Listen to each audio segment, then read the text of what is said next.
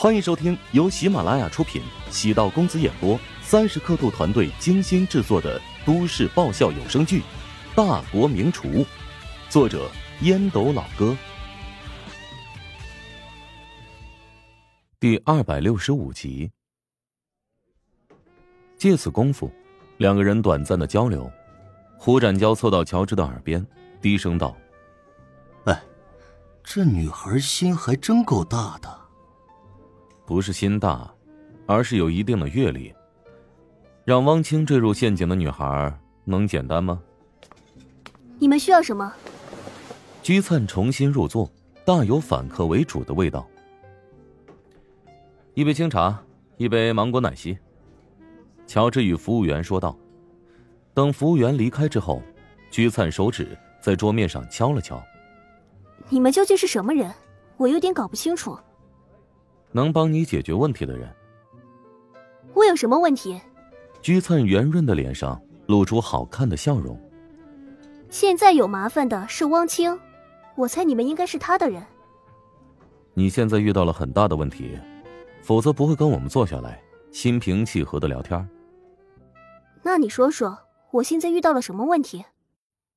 乔治笑了笑，指了指居灿的肚子。居灿表情微变，眼中露出复杂之色。胡展交见乔治跟居灿在打哑谜，既觉得好笑，又觉得心里有蚂蚁般乱爬。居灿跟乔治对视良久，终于轻轻的吐了口气：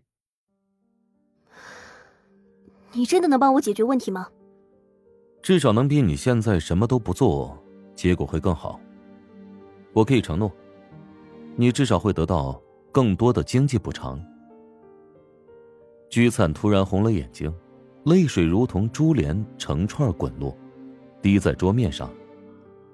我不要任何经济补偿，只想挽回他对我的感情。胡展娇佩服乔治的推断，居灿果然跟汪清的关系不简单。孩子几个月了？乔治故意在诈他。世上最远的路，就是乔治的套路。胡展娇突然同情聚餐，再过几分钟，恐怕底细会被抽丝剥茧般查得一清二楚。快四个月了，你决定将孩子生下来？汪清结婚多年，始终没有孩子。如果我有了这个孩子，他一定能回心转意接纳我。我承认我有野心，违背了当初的协议，但是汪清跟我是有真感情的，他跟我说过，不仅会好好保护我腹中的孩子，而且还会一辈子对我好。哦哟哥，居灿的话信息量实在是太大了，乔治听了措手不及。至于胡展娇，更是云里雾里。你跟他若是在一起，他老婆怎么办？他们之间根本没有爱情了。现在完全是靠责任和亲情维系在一起。你是第三者，那我也是他主动找到的第三者。他现在逼我和汪清，为何不想想，当初自己为什么会做出那么愚蠢的决定？明明自己身体很正常，却不敢为汪清生孩子，这样自私的女人如何配拥有爱情？乔治逐渐梳理清楚头绪。汪清和妻子多年没有生育，妻子担心自己生孩子会影响事业。为了满足有个小孩的愿望，便找到了一个女大学生，签署了代孕协议。然而，汪清在和鞠灿完成代孕的过程中，彼此产生了感情，甚至还产生了离婚的想法。汪清现在陷入经济危机，幕后的黑手极有可能就是汪清的两位大学同学，也是他的妻子和死党。妻子在逼汪清做出选择。是选择和鞠灿双宿双栖，还是一无所有？他不仅要榨干汪清在公司的股份，而且还要将汪清父母的资产也压榨干净。尽管汪清背叛在先，但妻子的行为未免还是太过冷血无情了。至于整个事情，汪清、居灿还有汪清的妻子，都有各自的立场，没有绝对正义的一方。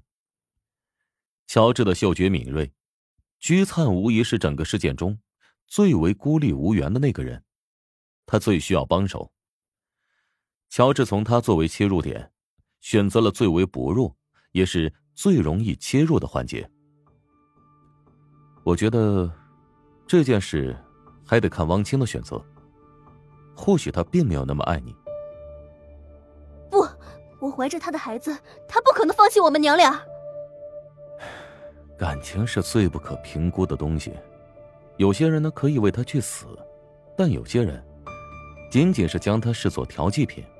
哎，我不是挑拨你和他的感情啊，我只是想提醒你，如果你能从这件事情当中得到足够的利益，对你而言才是最合理的。毕竟你当初能够同意代孕，也是有理由的。我看你的家境应当不错，接受过良好的教育。是个有教养的好女孩。你们究竟是谁？你不是王庆派来的。小姑娘终于反应过来，哎，我再次重申啊，现在除了我们，你没有任何帮手，包括那个人。是不是已经很久没有和你联系了？嗯。乔治猜测那个人应该是帮居灿和汪清牵线的那个人。居灿虽然有丰富的阅历。也有一定的城府，但以他一个人的力量，还不至于能让汪清陷入困境。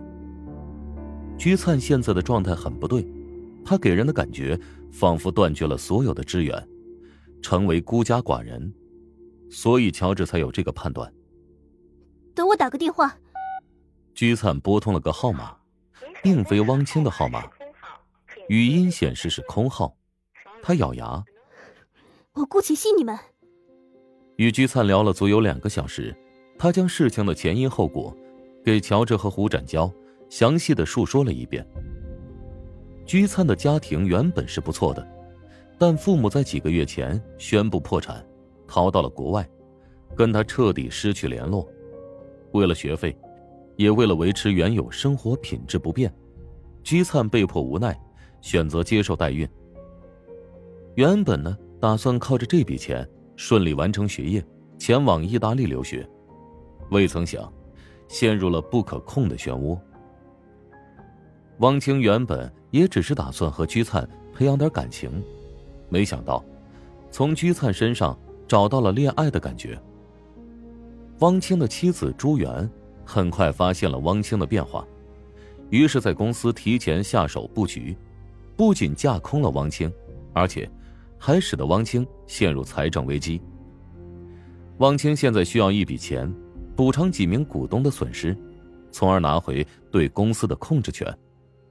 目送居灿返回宿舍，胡展娇突然同情居灿：如果被学校发现已经怀孕，那会是什么结果？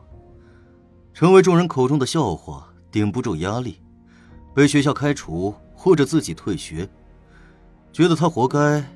又有些同情。乔治在胡展娇的肩膀上按了按。如果你以后跟汪清一样，做出这等人神共愤的事情，我绝对不会原谅你。我，哎呀，我是有底线的人，怎么可能做出这等猪狗不如的事情呢？现在你打算怎么办？约大家坐下来聊一聊，然后摊牌。乔治摸着下巴，沉思许久。居灿没有拨通那个电话，让乔治觉得事情还需要继续深挖。啊，他们能坐在一起吗？即使坐下来，也会大打出手吧？如果和解了、妥协了，大家一团和气，还需要再卖楼吗？不要把人想的太善良，也不要把人想的过分邪恶。无论是汪清、朱元，又或者是鞠灿。在这段孽缘中，都藏有自己的私欲。跟鞠灿聊了聊，你是不是觉得对他特别同情？其实啊，如果你跟朱元私下聊天，你也会同情他的立场。乔治的话一针见血，一语中的。没错，我耳根太软，对漂亮年轻的女孩没有什么抵抗力。你还真会顺杆子往上爬。其实呢，你也瞧出了，菊灿这小姑娘不简单，是吧？本集播讲完毕，感谢您的收听。如果喜欢本书，请订阅并关注主播。喜马拉雅铁三角将为你带来更多精彩内容。